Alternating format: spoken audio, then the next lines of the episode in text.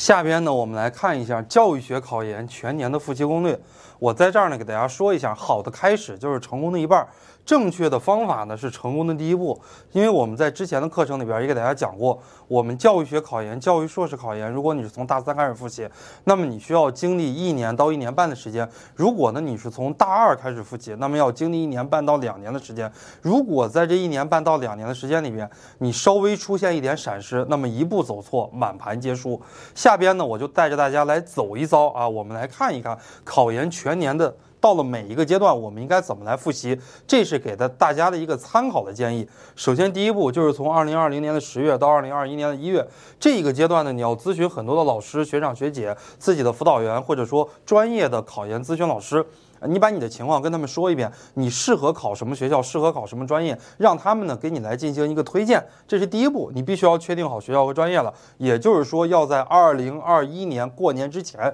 就要确定好了。那么第一步的话呢，叫做初学阶段，是在二零二一年的三月到六月这个阶段啊。就是你的寒假放假回来之后，你要对考研呢进行一个整体的了解，你就应该英语背单词了。政治这个阶段呢还不需要复习，你就应该听这个专业课的辅导班了啊，三三三呀，专业课二就要听这个辅导班了。第二步的话呢，是到了暑假阶段，到这一步，所有的同学都不许回家，都要在考研自习室里边待的，或者在学校里边待的，或者在任何一个机构的考研自习室里边来认认真真的学习三个月。为什么呢？因为你在考研道路上一年也好，一年半也好，你只有这三个月有时间心无旁骛的来学习。那么除此以后呢，你没有更多的时间心无旁骛的来学习。这几个月呢，你要了解教育热点，你要看真题，你要听强化班。这个是暑假阶段要做的事情，下一个阶段呢就是提高阶段要做的事情。这一个阶段要掌握学科的基本情况、基本逻辑，进行模拟考试。这个阶段呢要开始复习政治了。政治这门学科不需要复习的太早，待会儿我们单独给大家讲到政治，我们还会来给大家说。